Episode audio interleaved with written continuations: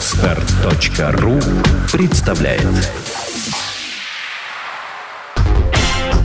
Лекторий на podster.ru 3D журналистика 2013 Валерий Панюшкин, журналист и литератор, социальная журналистика. Часть вторая.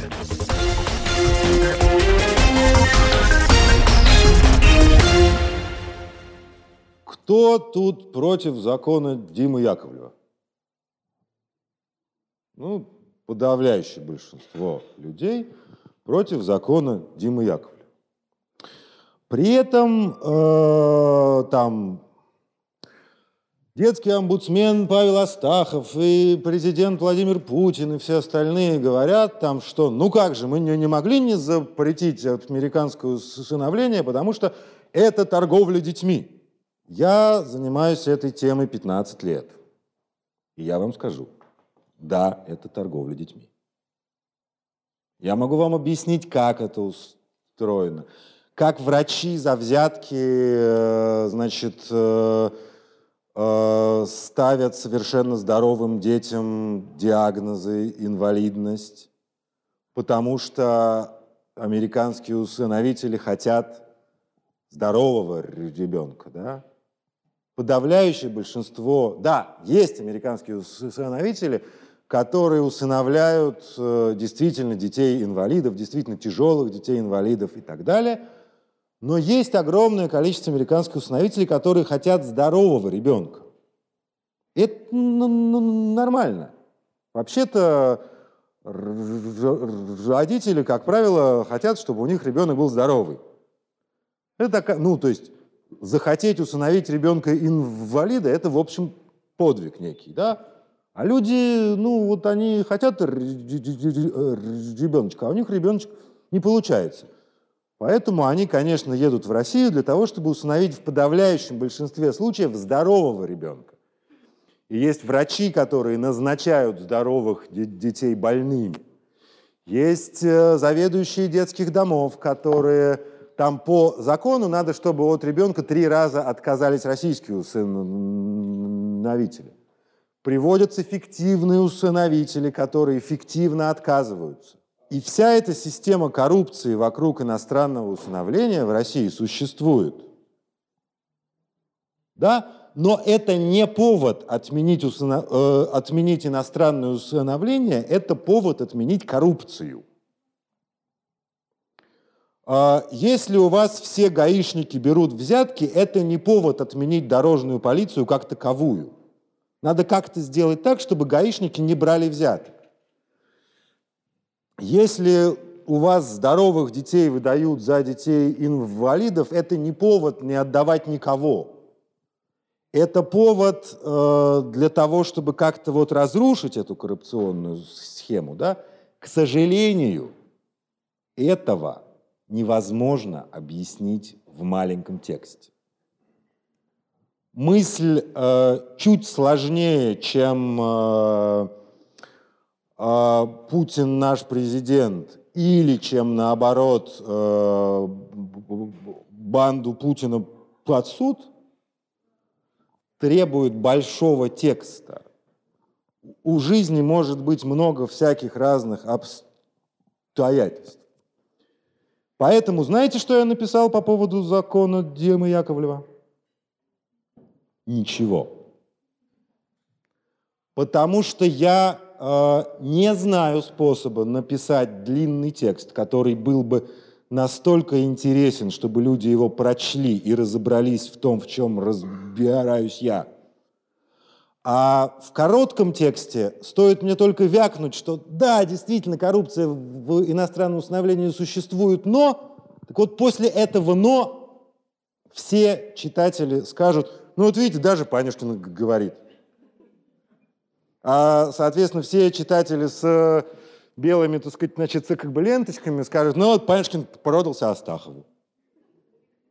Это очень трудно преодолеть действительно, да, как правило, следует ждать некоего повода, да, некоего момента, когда вас почему-то слушают. Такие моменты случаются.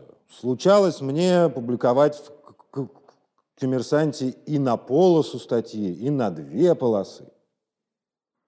Но у этого должно быть э, что-то, что помимо качества текста, да, что-то, что э, заставляет читателя этим интересоваться, да, потому что ну, он действительно, действительно есть этот эффект. Открывает уя. Ну, даже не, не, не влезая в то, что, что там будет. А может быть, тебе будет интересно, знаете, как там, как детям, да, которые поступают в музыкальную школу, им, так сказать, учительница говорит, ты научись играть, ты сейчас вот научишься играть, тогда выучишь ноты, тебе будет так интересно. Оканчивается битьем линейкой по пальцам, потому что ни один ребенок не доходит до того, что до, до того момента, когда ему станет интересно. Надо бить линейкой по пальцам, к сожалению. Может быть, есть какие-то еще способы, но во всяком случае отечественные музыкальные педагоги этих способов не знают. А нет, например, практики опубликования одной части статьи?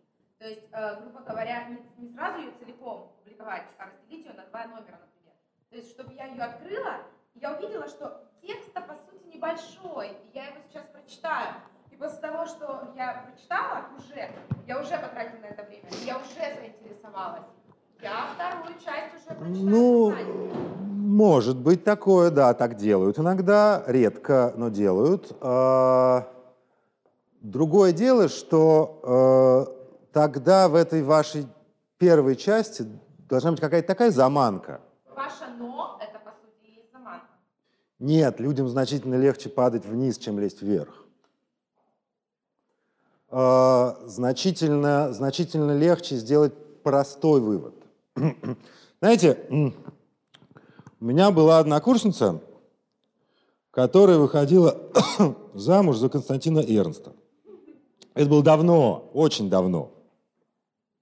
Они уже давно развелись. Ну, неважно. Вот видите, что это было? Это была заманка, потому что все равно за, за, за кого она выходила замуж. Но вы, значит, чего-чего? Что Эрнста? Теги, я же говорю. И вот, а да, а я был, а, ее отец был моим научным руководителем. И как-то как что-то я там пришел к своему научному руководителю, меня оставили ужинать, вот мы сидим ужинаем, Аня такая вся вот выходит замуж, и Анина мама такая, мягко скажем, так сказать, ироничная, значит, как бы женщина, говорит вдруг, только я вот тебе, Анечка, а нам там, понимаете, да, там по 20 два года. Говорит, только я тебе, Анечка, хочу дать добрый совет. Когда муж застанет тебя с любовником, Мама, что ты несешь? Я, я люблю его, Константин Эрст. Там был звезда, там программа Матадор, там, ну, понимаете, ну, все, все. Она говорит, да, Данечка, я понимаю все. Любовь, ну, жизнь вообще сложная штука, длинная. Поэтому, ну, давай скажем так, если муж застанет тебя с любовником. Вот сейчас всех научу, да? Если муж застанет тебя с любовником, отрицай все. Они говорят, подожди, мама, как это можно все отрицать? Вот муж, значит, приходит, а я голая с голым мужиком в постели. Как это отрицать можно? Аня, как угодно. Пришла, очень устала, легла спать, проснулась. Откуда взялся этот голый мужик, не знаю. Хорошо, милый, что ты вовремя пришел, выгони отсюда эту сволочь. Или сломался кран, вызвала водопроводчика, набросился на меня, сорвал всю одежду, оттащил в ванну, выгони этого мерзавца. Аня говорит, мама, подожди, но муж, он что, идиот? Говорит, нет, Анечка, он не идиот, он очень хочет поверить. Такая же история происходит и с вашими читателями. Они не идиоты, но они очень хотят поверить. Например, в то, что Путин хороший. Потому что если Путин убивает детей, то это что-то надо делать. Это ж надо встать задницу оторвать, куда-то идти, махать какими-то белыми ленточками, за закупать оружие, я не знаю что, баррикады строить, да, это, это не может позволить мне продолжать спокойную жизнь. Ну хорошо, сейчас я сделаю вид, что не услышал. Завтра, когда эта новость повторится, я сделаю еще какой-нибудь вид. Сколько раз я могу этот вид делать? Поэтому э, читатель в принципе хочет сохранить статус-кво. Он хочет убедиться в том, что не надо менять то, чего он не может изменить. И поэтому все факты, которые вы приводите в пользу того, что нужно что-то поменять, он старается проигнорировать, а все факты, которые подтверждают официальную версию властей, он старается э, воспринять. Или если это резко оппозиционный читатель, то все наоборот. Да? Его референтная группа – это оппозиционеры, поэтому все оппозиционное он впитывает, все контропозиционное он игнорирует. Жизнь, конечно же, сложнее, да, и, конечно же, интересно, ну, понимать ее вот в каких-то ее сложностях, да, но для этого вам нужен действительно большой текст, в котором э, некоторым странным образом э, не потеряются те факты, которых читатель не хочет видеть. Что продает газета читателю? Вот что, чем, чем мы торгуем? Мы торгуем образом читателя. Когда газета «Коммерсант» только начала выходить, выходила раз в неделю, в каждом номере газеты «Коммерсант» публиковался индекс Доу-Джонса трехдневной давности. Нахрена, значит, главными читателями газеты «Коммерсант» являлись шашлычники, латошники, вот эти вот первые кооператоры. Нахрена шашлычнику или человеку, который варит джинсы – индекс Доу Джонса трехдневной давности. Зачем? А потому что он выходил из своей шашлычной, раскрывал газету «Коммерсант» и говорил, индекс Доу Джонса упал, тревожно. И чувствовал себя человеком, который следит за индексом Доу Джонса. Многие эти люди сейчас действительно следят за индексом Доу Джонса онлайн. Не за индексом Доу Джонса трехдневной давности. Да?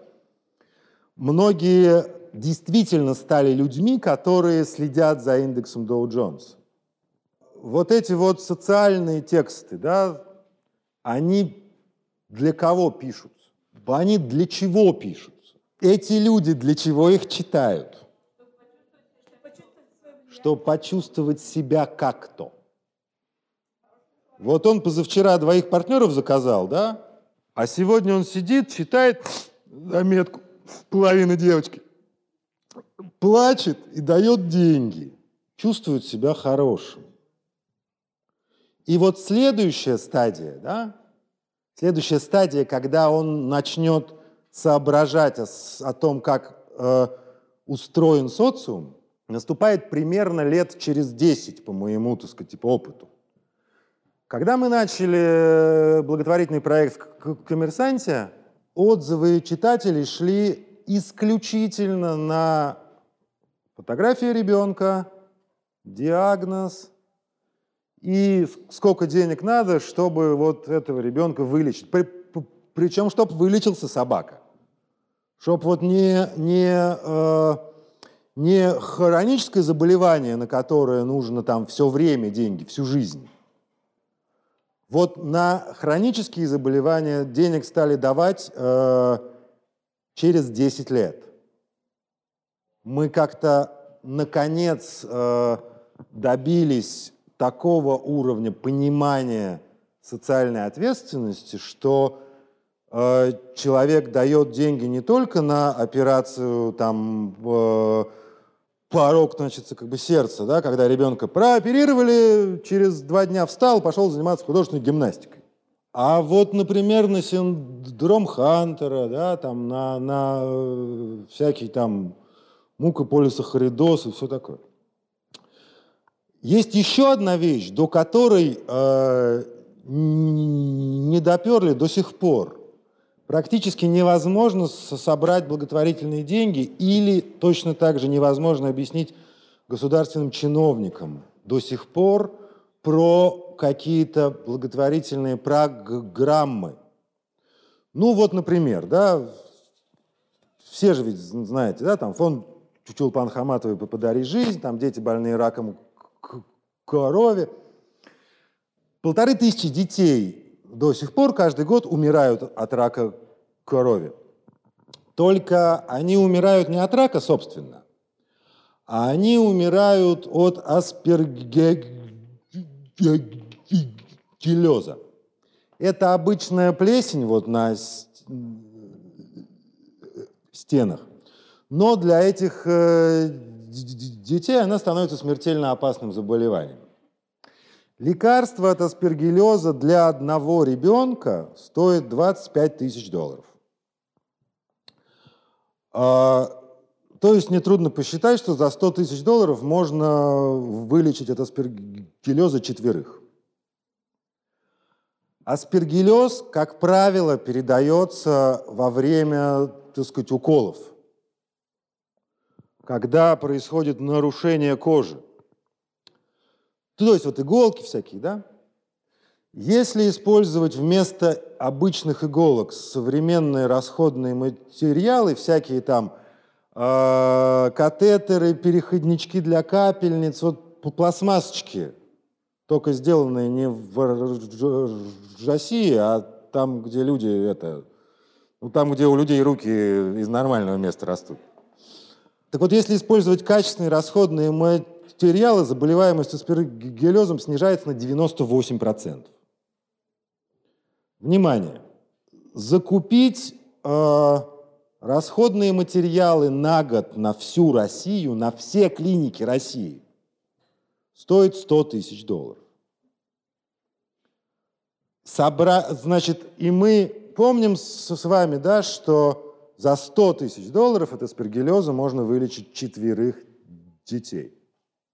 Ни разу никого мне не удалось убедить. Я об этом писал, я об этом рассказывал людям, я об этом рассказывал э, людям лично. Я... Это слишком сложная вещь.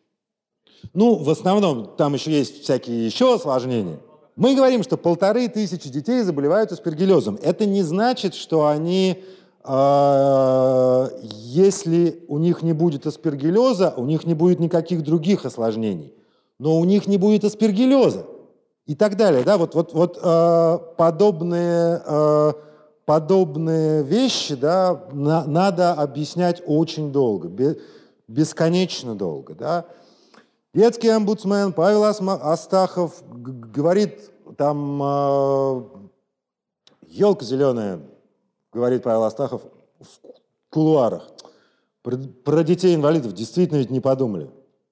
Ну ничего, мы сейчас, мы сейчас всех детей-инвалидов, которым нужно лечение в Соединенных Штатах Америки, мы сейчас всех отправим в Соединенные Штаты Америки. Я говорю, видите ли, Павел, вот, например, булезный эпидермолиз, да? Редкое заболевание кожи, при котором любо... кожа такая, так сказать, типа нежная, что э, значит, э, любое прикосновение к ней вызывает такой эффект, как будто вы прикоснулись с раскаленным утюгом. Лопаются волдыри такие, в общем. А лечение булезного эпидермолиза в Соединенных Штатах по страховке – требуют от родителей взносов меньше тысячи долларов в месяц. Ну, то есть вполне себе какой-нибудь средний класс в Америке может позволить себе покупать такую страховку. Лечение булезного эпидермолиза у иностранца, которого привезли в Америку, у которого страховки нет, стоит 100 тысяч долларов в месяц а лечить надо всю жизнь. Ну, то есть там э, ребенок все время получает дома помощь, да, ребенок время от времени ложится в клинику, да, тогда он может жить более или менее нормальной, так сказать, типа жизнью. Есть люди с бубулезным эпидермолизом, которые даже рожают. Но это 100 тысяч в месяц. А это меньше тысячи. То есть если мы отдадим такого ребенка американцу, то он ну, в каком-то нормальном умопостигаемом режиме будет оказывать этому ребенку помощь. А если мы захотим вылечить его сами, то, ну, то нужно 100 тысяч долларов в месяц. А ребенок у нас, предположим, собирается прожить, ну, ну хотя бы лет 40. Это разумно? Неразумно. Ну вот мне кажется. Да? И так далее. То есть вот, вот этих вот э, вещей, которые нужно объяснять, их, их э, много, и для них, конечно, нужны длинные тексты, нужна привычка читателей читать, так сказать, эти, значит, как, значит, значит, как бы тексты, да, а, я думаю, что это изменится. Я думаю, что на каком-то этапе ну, нам все-таки захочется как-то того, что, того, что как бы думать мозгом. Что вопросы? Здравствуйте. Скажите, пожалуйста, вы говорите, что для того, чтобы объяснить людям а, этот факт, необходимо написать очень большой текст, который будет мало читаем. Вы объяснили нам это сейчас менее чем за полчаса. В чем причина? Представляете, сколько, какого объема текст, который можно прочесть за полчаса? А, хорошо. А графическая какая-то форма? Нет, слушайте, э, если я вас сейчас э, убедил в том, что этого не надо делать, то я посыпаю, так сказать, типа, голову пеплом. Нет, я не хотел вас убедить в том, что этого не Нет, надо э, делать. Не, не то, Это ровно не то, надо. что надо делать. Это ровно то, что надо делать, но э, надо быть готовым к тому, что весь мир будет вам сопротивляться. Что вам будет сопротивляться редактор, который будет думать, это длинный текст, у него будет маленький рейтинг. Вам будут сопротивляться читатели, которые э, говорят, ну, я хотел про, так сказать, значит, как бы оргазмы женские, а она мне пишет про что? Про какой-то там, понимаешь, мука, мукополисахаридоз. Какое это все ко мне имеет отношение, да? Вот, ну, вам, мир будет вам сопротивляться, когда вы станете это делать. И надо быть готовым к тому, что мир будет вам сопротивляться, надо э, обманывать мир всяческими способами, включая Рахманинова. Так видите, получается, что дело не в объеме текста, а в его теме. То есть, получается, если бы я написала текст на две полосы про детей, это огромный текст, его бы никто не стал читать. А если бы я написала про женские оргазмы, то бы его все прочитали. Несмотря на его огромный Несмотря объем. на то, что эти две вещи связаны Видите между собой. как? То есть, получается, нет.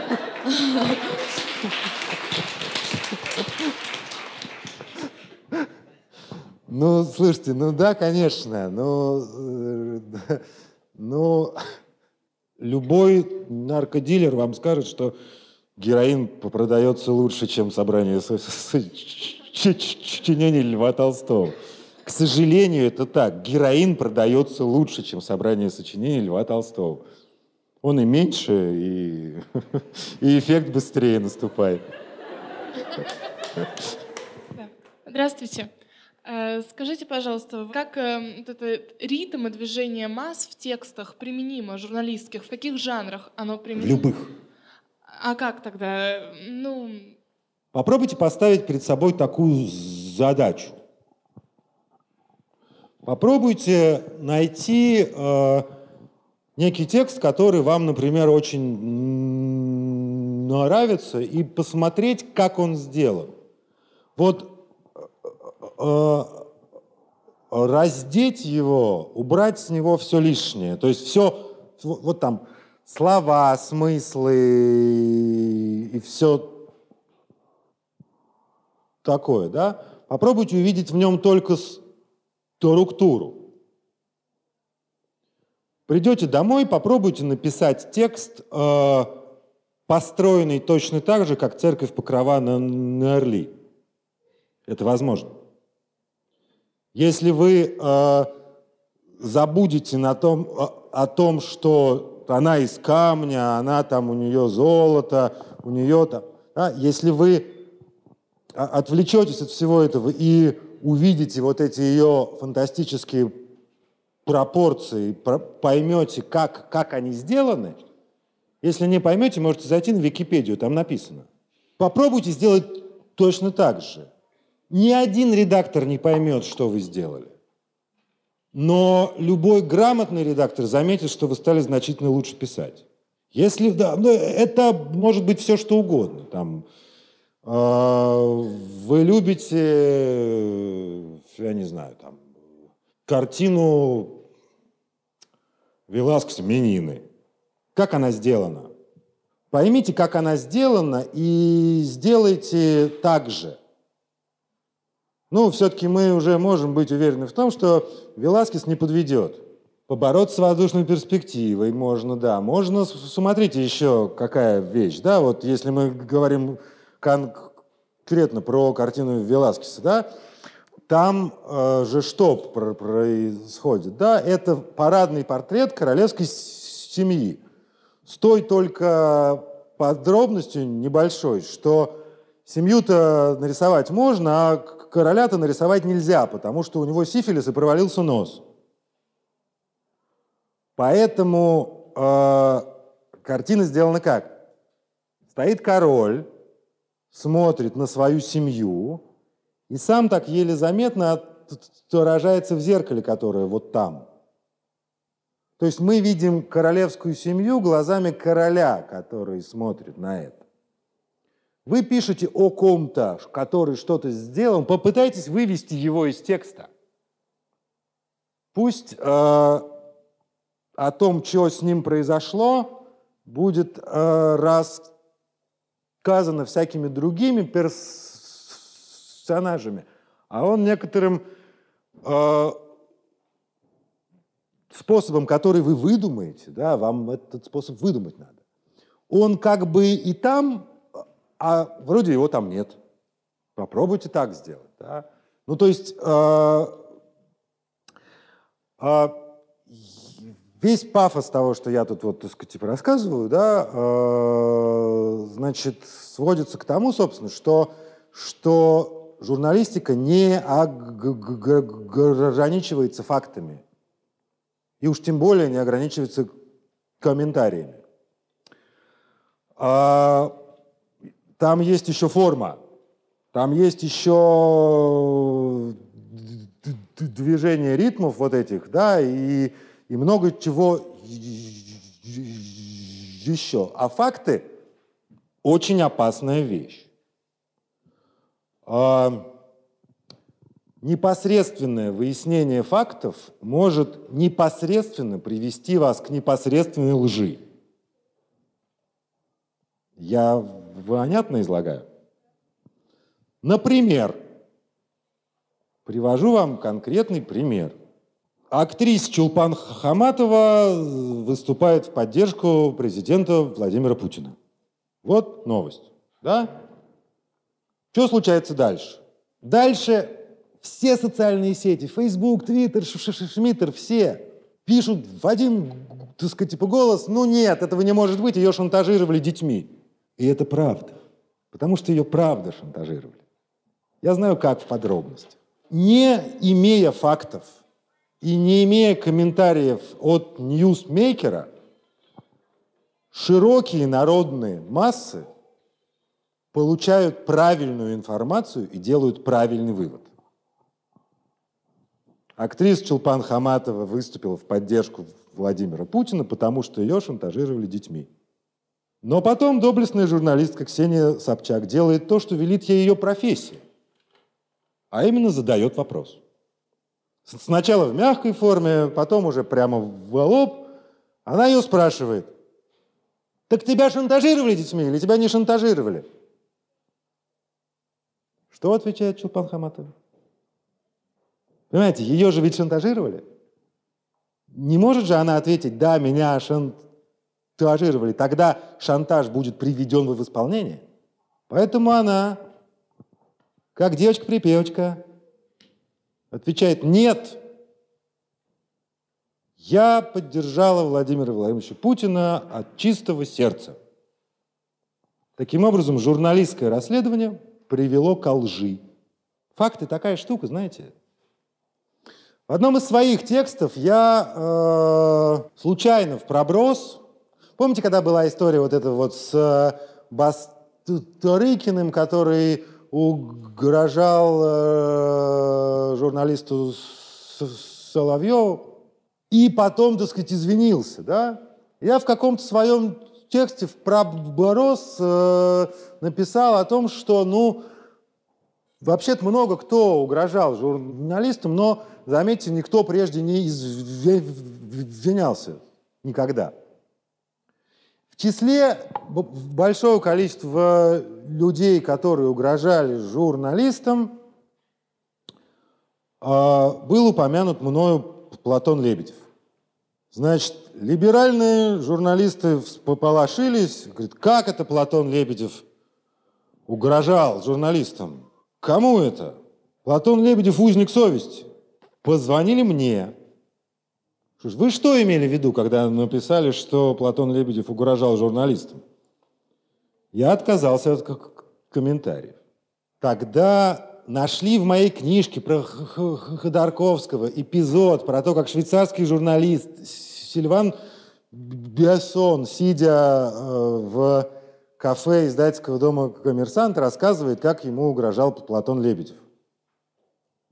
Позвонили Сильвану Бессону в Швейцарию и спрашивают, а вам угрожал Платон Лебедев? А Сильван-то Бессон нормальный парень, он же ведь понимает, что Платон-то Лебедев в тюрьме сидит. И если он сейчас скажет, что Платон Лебедев угрожал ему, то он подставит человека, который сидит в тюрьме. Одно дело, он нам, журналистам, рассказывал, когда Платон Лебедев был миллиардером, олигархом и так далее. Какая сволочь Платон Лебедев. А другое дело, Платон в тюрьме. И журналист Сильван Бессон отвечает, нет, я не помню, как мне угрожал Платон Лебедев. Может быть, какие-то слухи и были. Нет, ну там не то чтобы со мной прям как-то вот как с родным общались, но чтоб угрожать, такого не было. Говорит Сильван Бессон. Звонят опять мне.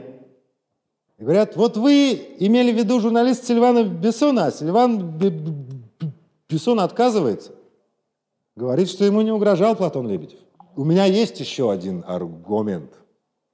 Потому что кроме истории Сильвана Бессона у меня есть моя собственная стажерка, которая пошла как-то на пресс-конференцию к Платону Лебедеву, задала какой-то неудобный вопрос, после чего охрана ЮКОСа схватила ее, заперла в подвале и продержала до вечера, дождавшись, пока в «Коммерсанте» дедлайн. Я лично вытаскивал ее оттуда, да, я звонил там в пресс-службу, я звонил в службу охраны, я пытался ее искать, у меня сотрудник пропал, да. Я знаю эту историю, она произошла не с кем бы то ни было, а со мной. Что я делаю? Я ее никому не рассказываю, потому что Платон сидит в тюрьме. Потому что одно дело рассказать про миллиардера, олигарха, который позволяет себе, да, а, значит, это самое. А другое дело рассказать про человека, который сидит в тюрьме. Я эту историю не рассказываю. Мне звонят коллеги и говорят, Сильван Бессон отказался. Соврали вы все, Панчкин. Я молчу. Ну, потому что ну, не могу же я про человека, который в тюрьме, публично э, сообщать историю, которой никто не знает, да? Ну, слушайте, сейчас все-таки у нас аудитория маленькая.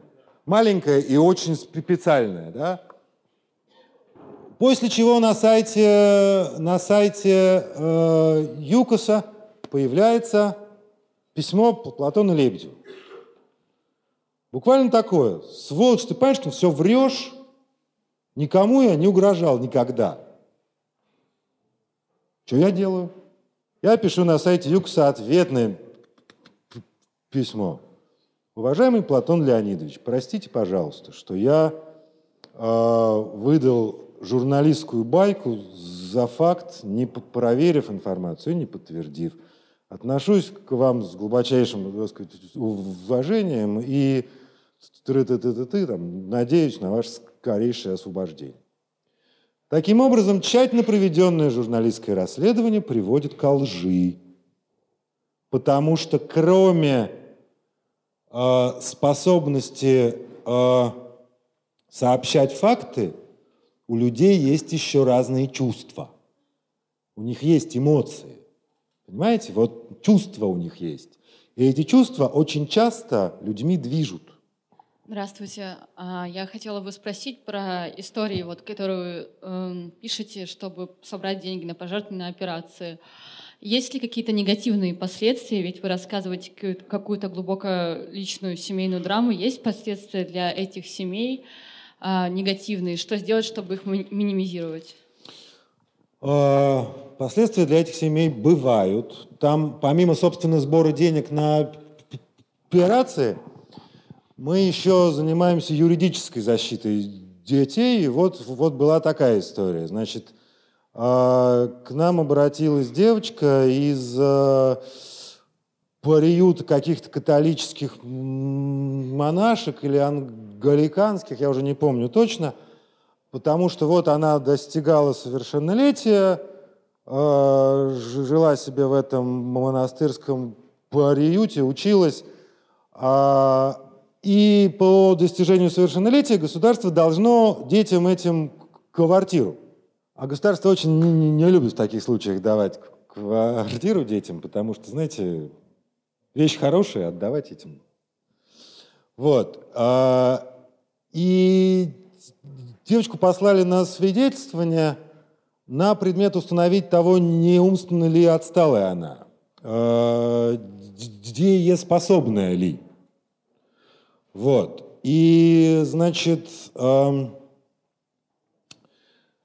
и мы в суде, ну и при помощи публикаций, да, доказали, что девочка дееспособная, особенно судью, так сказать, убедило то, что когда, значит, эта вот настоятельница этого монастырского приюта пришла в суд свидетельствовать о том, что девочка учится, умненькая, там все такое – свидетельствовала она на английском языке через переводчика, и судья спросил ее, а как вы, так сказать, значит, как бы девочкой общаетесь? Да, и тут эта, значит, монахиня в зале суда стала общаться с, так сказать, типа, девочкой на прекрасном английском общалась девочка.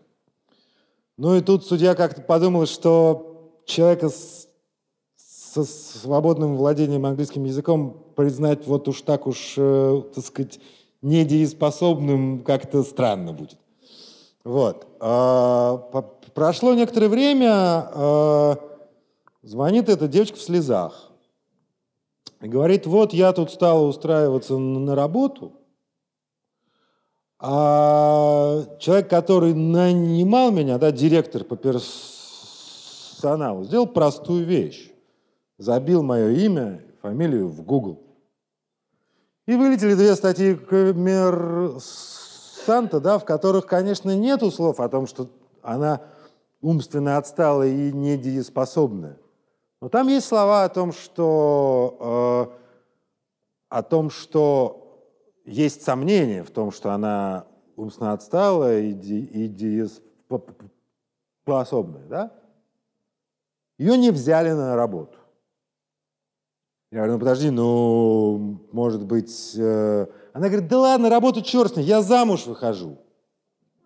А что, если муж введет в Google, э, значит, э, мое имя и фамилию увидит, что я, что я, может быть, умственно отсталая? Я, конечно, ответил немедленно, ну и нахрена тебе такой муж?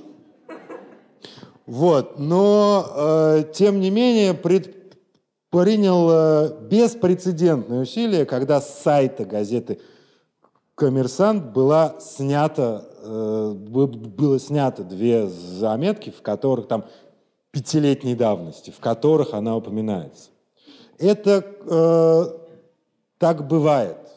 То, что мы делаем, мы э, берем у всех людей разрешение на публикацию. Да? Мы им говорим, вы понимаете, что это появится в, в газете? Да? Вы понимаете это в письменном виде? Ну, в общем, как правило, люди все-таки понимают, и, как правило, идет речь о таких, э, как бы сказать, теоретических для них ситуациях, что они все-таки идут на публикацию. Да? Это, и это, кстати, очень важно, да, потому что у сообщества людей, живущих с ВИЧ, ничего не получалось, пока они выступали в, так сказать, значит, как бы масках. Не работает. В, в, в так сказать, типа масках не работает. Люди, люди не помогают людям в масках. Валерий, здравствуйте. Еще раз спасибо за замечательное выступление.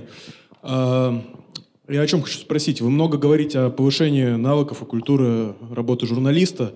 Немножко так э, нападаете на редакторов, ну, по понятным причинам, потому что, я думаю, редко они относятся с должным пониманием.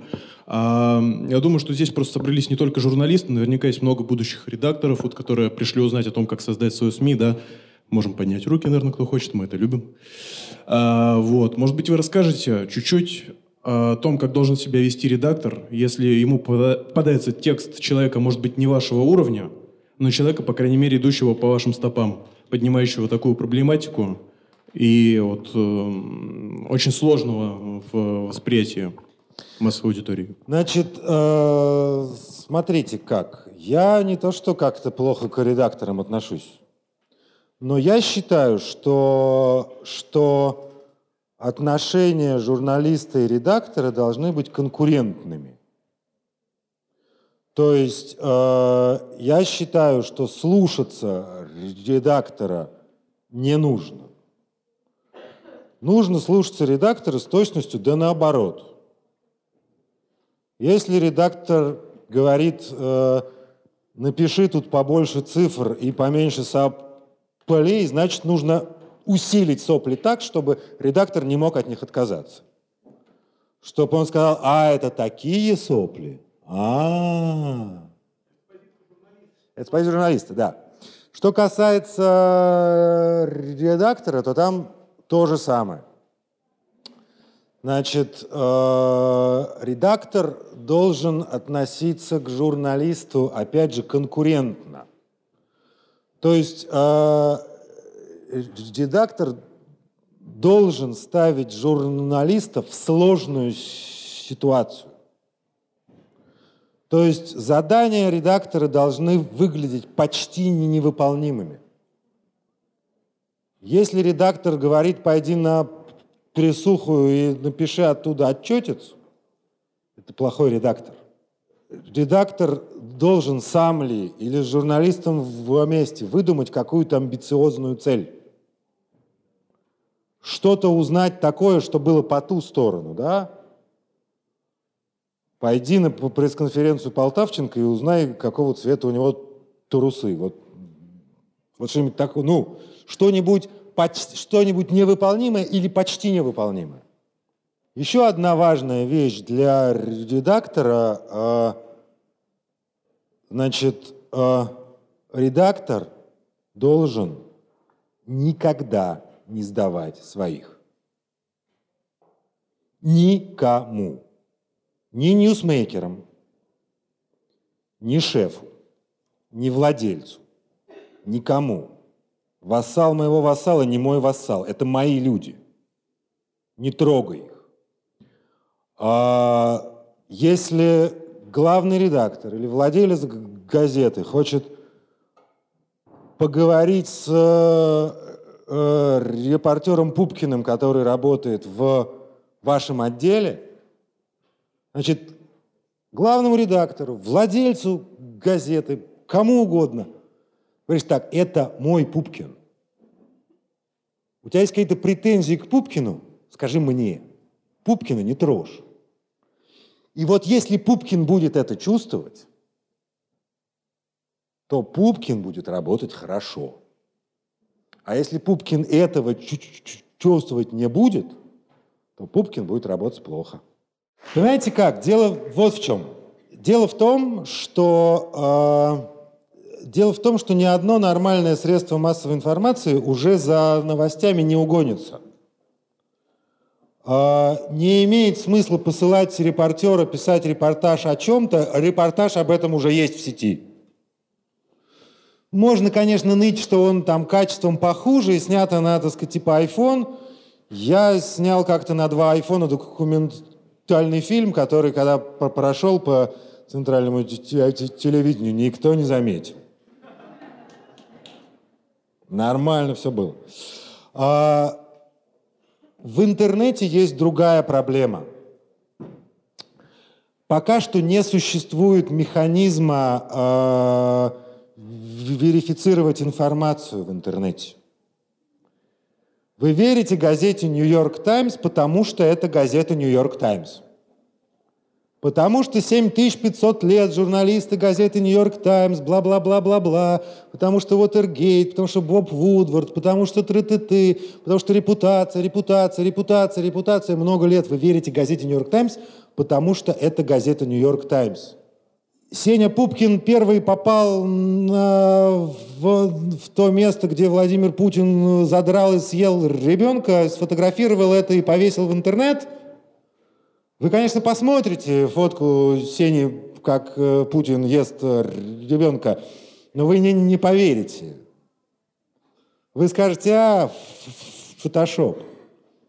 И даже если рядом повесить, значит, исследование э, какого-нибудь, так сказать, известного чего-нибудь про то, что это не фотошоп, вы все равно не поверите, потому что исследователь проплачен и так далее.